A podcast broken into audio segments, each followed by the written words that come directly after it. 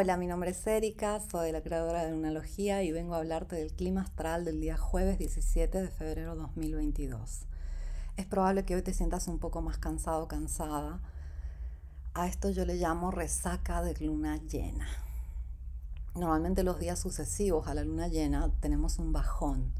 La luna pasó de crecer y culminar a empezar a disolver luz. Entonces sentimos este descenso de energía y hacemos las cuentas con el cansancio debido a la aceleración de los últimos días. Si es así, simplemente date un espacio extra para relajarte y para recargar energía. Ahora, por los próximos 15 días, vamos a ir relajando, así como la luna. Vamos disolviendo, vamos procesando. Y son fases lunares donde necesitamos nuevamente descansar un poquito más. Hoy el Sol se encuentra al final del signo de Acuario, es el último día de la temporada Acuario y está listo para cruzar el puente mágico, un portal que lo lleva al signo de Pisces. Y eso anuncia un mes que se nos viene de ensueño.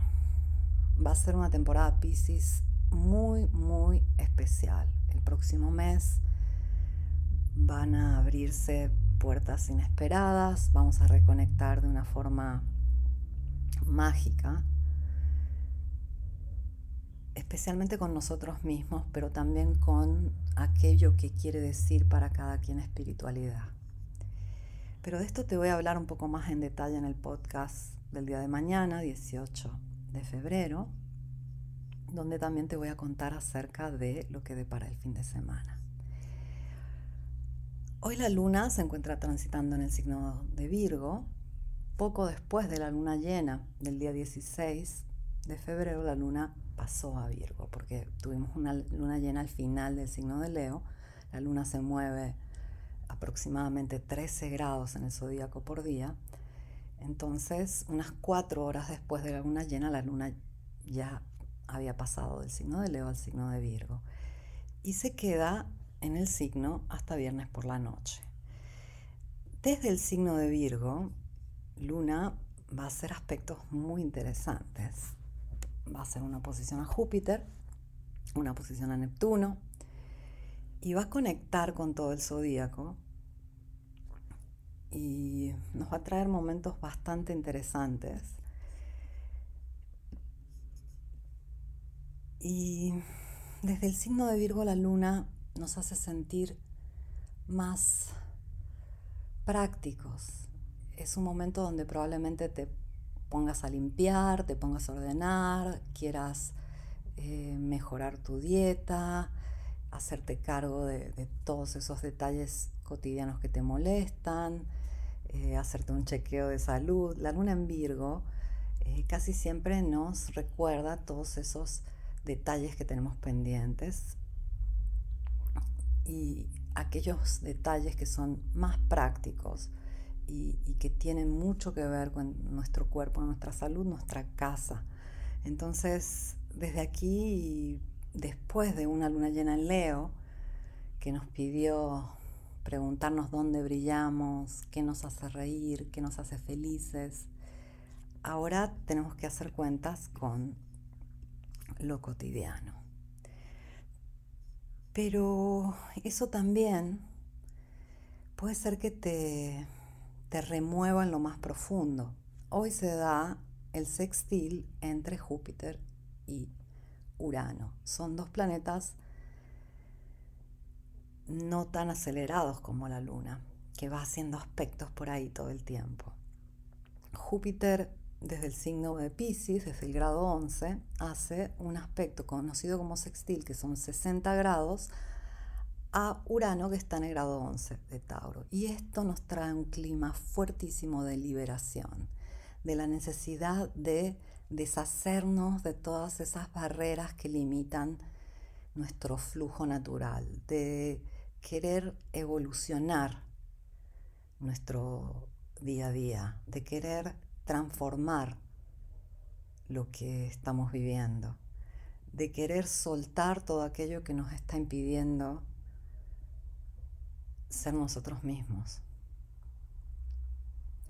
Y es de mucha ayuda este sextil, ya que tenemos eh, una energía bastante enfocada en todo lo sólido, en todo lo, más práctico de lo cotidiano. Entonces, eh, tenemos muy claros los límites, que pueden ser económicos, que pueden ser de tiempo, que pueden ser físicos.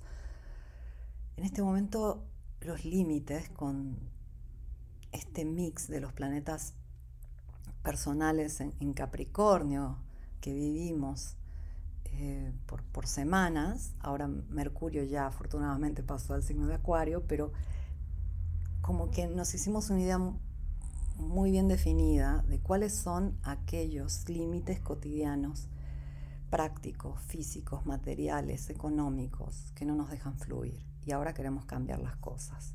Eso es extremadamente positivo. Y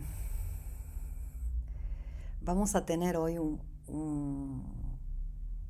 un, portal muy importante que tiene que ver con, con la luna transitando por el signo de Virgo. La luna cuando llega al grado 11 de Virgo se opone a Júpiter y hace un trino Urano. Entonces entra en este juego, este sextil, esta conexión de la que te hablé entre Júpiter y Urano es en los grados 11 de dos signos. Como la luna llega a ese grado 11, conecta y enciende el cielo.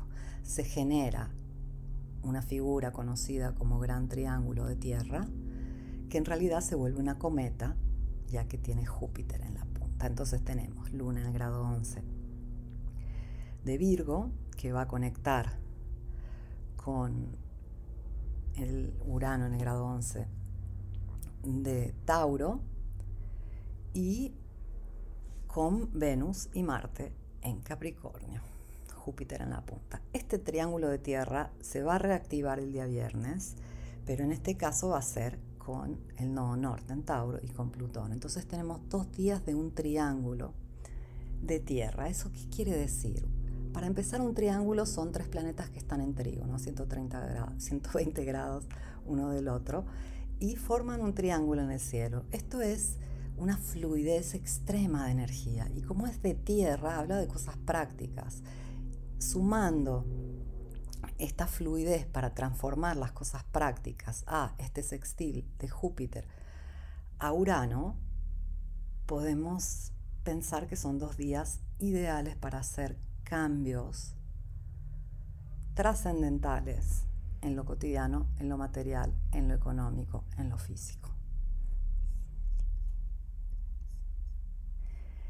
Vale la pena observar un poco qué está pasando con Venus y Marte, porque hemos tenido una temporada muy, muy singular, ya que como Venus retrogradó, se quedó atrás de Marte y luego Marte alcanzó a Venus. Esto no es nada no es nada común. Venus es mucho más veloz que Marte. Entonces Marte llega y alcanza a Venus y se van juntitos. Todo febrero y parte de marzo van a estar avanzando. Es más, considera que cuando lleguen hasta Plutón vamos a tener una triple conjunción con Plutón. Cuando pasen de Capricornio a Acuario lo van a hacer juntos. Marte y Venus van a atravesar este portal de Capricornio a Acuario dándose la mano y así van a seguir juntos todavía parte de marzo. Esto no es nada común, pero el hecho que Marte alcanzó a Venus nos hace pensar que hay hombres que regresan. Sumado esto, a la gran actividad que hemos tenido de los nodos. La luna llena fue en cuadratura a los nodos del karma y esto hace que pasado, presente y futuro se mezclen. Entonces hay una mezcla de lo que quedó en el pasado, de lo que está en el futuro, con el presente. Puede ser que vuelven personas del pasado, puede ser que vuelven almas del pasado,